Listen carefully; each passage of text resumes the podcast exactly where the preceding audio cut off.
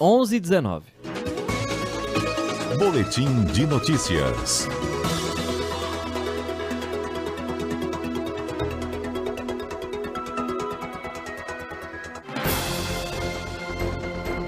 CBN Conexão Brasília, com Rômulo Pinheiro. Rômulo Pinheiro, bom dia para você. É um prazer muito grande falar com você pela primeira vez aqui na CBN. Bom dia, Max. Um prazer também é todo meu. Esperamos que nós tenhamos uma parceria muito produtiva nesses próximos encontros. E o Israel sempre elogiava a elegância da coluna CBN Conexão Brasília. Hoje, excepcionalmente, a gente está pelo telefone, mas semana que vem a elegância volta aqui no vídeo, ok? Perfeito. Fica tranquilo que essa parceria dure bastante tempo ainda. Rômulo, hoje nós vamos falar sobre a PEC do Conselhão do Conselho Nacional do Ministério Público na pauta do Congresso. Pois é, Márcia, a situação é a seguinte. Para quem não sabe, pessoal, o Conselho Nacional do Ministério Público é um órgão que foi criado para, entre outras coisas, fiscalizar a atividade dos promotores e procuradores de justiça. Então, eles zelam pela integridade da atividade deles, eles atuam pela independência do Ministério Público mas a gente sabe, Max, que nos últimos, nos últimos meses, últimos anos aí, nós tivemos várias atuações de membros do Ministério Público que foram consideradas eh, excessivas. Nós que trabalhamos nas carreiras jurídicas, é mais visível para a gente isso, mas para o cidadão, cidadão comum, que não trabalha nessa área, ficou muito mais claro a situação de alguns abusos cometidos em algumas operações famosas que aconteceram alguns tempos atrás. E essas operações, a mais famosa delas, a, a parte de uma parte da Lava Jato, o processo lá de Curitiba, teve a finalização no último semestre como é, algo que foi declarado pelo Supremo Tribunal Federal como inadequado. Então, várias denúncias aconteceram de irregularidade, de parcialidade. Isso acabou trazendo ao Ministério Público uma pressão muito grande para que esse controle que é feito das atividades de promotores e procuradores fosse mais efetivo. Como é que funciona hoje o conselhão que eles chamam, que é o Conselho Nacional do Ministério Público? São 14 membros, a maioria deles são indicados pelo próprio Ministério Público, mas parte desse conselho é indicado por, pelo Poder Legislativo. Então a Câmara e o Senado indicam um membro de notório saber jurídico para fazer parte do conselho. Esses conselheiros têm atividade, têm mandato de dois anos. Então, a luta, Max, atualmente aqui em Brasília, é porque há uma pressão muito grande para que se exerça um controle mais efetivo sobre a atividade dos membros do Ministério Público. Por outro lado, os membros do MP alegam que isso está, na verdade, sendo tem, tem, tem, é, com a característica de ter sido de, de um controle maior que vai ser exercido pelos promotores, ou seja, limitando a atuação dos promotores e procuradores.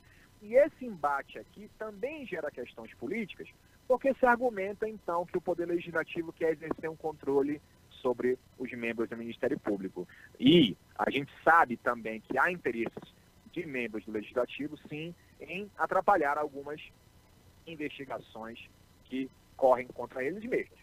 No entanto, meu amigo, é importante aqui que a gente tem que citar é que hoje ia ser, ontem ia ser votado essa proposta de emenda constitucional e não havendo quórum talvez necessário para aprovação dessa PEC, dos 518 deputados serem pelo menos 308 votos, já é um quórum qualificado, é, o presidente Arthur Lira resolveu adiar para hoje a votação desse, dessa proposta de emenda constitucional. Então, pela proposta de 14 membros do Conselho, passaria a ser 17 com uma vaga a mais para indicados pela Câmara e pelo Senado. E tendo o corregedor nacional do Ministério Público, que é aquele membro que fiscaliza esses procedimentos dos, dos, dos promotores e procuradores, ser indicado pelo Poder Legislativo também. Então a briga aqui é muito grande, porque de um lado nós temos a necessidade de fato de exercer um controle mais efetivo sobre as atuações de membros do MP, que de certa forma se excedem, por outro lado também há um risco muito grande de uma interferência maior, porque esses conselheiros que serão indicados por Câmara e Senado, que hoje já são dois, passariam a ser quatro e tenderia talvez a prejudicar eventuais investigações no poder, aí dentro da esfera do Ministério Público. A votação está prevista para hoje à tarde, mas a gente sabe que não havendo ainda a possibilidade de êxito, tá, que o, o Congresso retirou da pauta algumas, algumas informações aqui que eram muito fortes contra os promotores, por exemplo, da anulação dos atos dos promotores pelo próprio Conselho. Hoje essa anulação desses atos ocorre só pelo Poder Judiciário. Então, retiraram alguns pontos para ver se passa a proposta de emenda constitucional hoje à tarde, mas caso na, se perceba que essa proposta não vai passar, então deve ser novamente adiada. E a gente está acompanhando esses detalhes aqui, porque isso tem muita influência com o que vai acontecer com as novas investigações em curso no Poder Judiciário. E bote influência nisso, né, Romulo? Agora um detalhe. No jornalismo, a gente considera um incômodo, assim, quando incomodamos alguma coisa, seja um órgão, seja uma empresa, seja uma pessoa física, quando incomoda é porque tem alguma coisa e o trabalho está sendo colocado em xeque, está sendo bem realizado.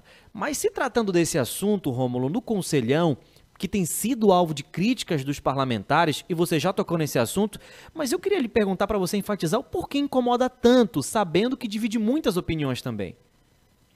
Pois é, meu amigo, excelente pergunta. Veja que o Ministério Público ele foi criado para incomodar os outros.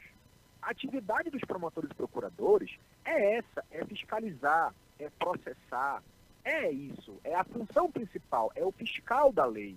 Então, desde que foi criado, desde que foi, na verdade, é dado mais poderes a esse órgão, que foi lá na Constituição de 88, eles sempre sofreram essas pressões porque a atividade deles é exatamente essa. Né? Agora, veja que ah, o que se acentuou nos últimos anos foi em razão desses excessos que alguns promotores é, empreenderam em algumas investigações. Agora, essa pressão sempre existiu e sempre vai continuar existindo porque é da atribuição dessas pessoas a investigação. E você sabe, meu amigo Marcos, que aqui em Brasília, os donos do poder, e aqui é uma opinião já particular, os donos do poder sempre tentaram e continuarão tentando trazer algum obstáculo à eventual investigação que possa comprometê-los no futuro. É, e o que a gente acompanha até das informações é de que quando divide muitas opiniões, principalmente das pessoas contrárias, é, falam que até há um super controle via legislativo. Dá para enxergar dessa forma também? Olha, hoje ainda não. Com essa proposta antes da alteração, sim, Max, porque uh, o texto original previa, inclusive, que o próprio conselho pudesse anular operações ou atividades dos promotores, ou seja, eu teria no Conselho quatro indicados pelo Legislativo e esses quatro poderiam votar para anular operações policiais, aliás, operações do Ministério Público em andamento ou em processos judiciais. Aí sim nós teremos como ver sim eventual supercontrole. Mas em razão da pressão muito forte que foi exercida contra esse texto, o projeto desse texto, ele foi alterado de ontem para hoje e foram retiradas essas, essa, essas, essas formas de controle mais extensos Ainda assim, as entidades do Ministério Público estão contrárias ao texto. Ainda assim, contrárias ao texto. No entanto, é, hoje nós ainda temos a possibilidade de um super controle se esse texto for aprovado nessas circunstâncias, porque o corregedor geral ainda vai ser o conselheiro indicado pela Câmara e pelo Senado, e isso pode influenciar consideravelmente as investigações e processos em andamento. Perfeito, Rômulo, muito obrigado pela sua participação. Prazer, repito, mais um, um, prazer muito grande, né, de poder estrear aqui essa coluna com você, que seja uma parceria muito boa, que seja o pontapé inicial muito legal aqui também da coluna, com a minha apresentação, inclusive com a Tatiane Lobato. Mas eu tenho uma última pergunta antes de você se despedir. Já me anteciparam aqui nos bastidores, uma fonte que eu não posso revelar o nome, que você torce para o Paysandu, e eu queria saber o seu placar para o jogo de hoje. Meu amigo, hoje já está sacramentado, já está definido.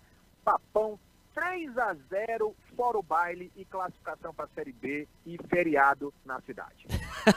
um abraço, até a próxima. Saúde para você, Rômulo. Um abraço, Marcos. Até semana que vem. São 11 horas e 29 minutos. A gente faz então mais uma pausa aqui no Boletim de Notícias. Daqui a pouco a gente volta, mas contando com a sua participação.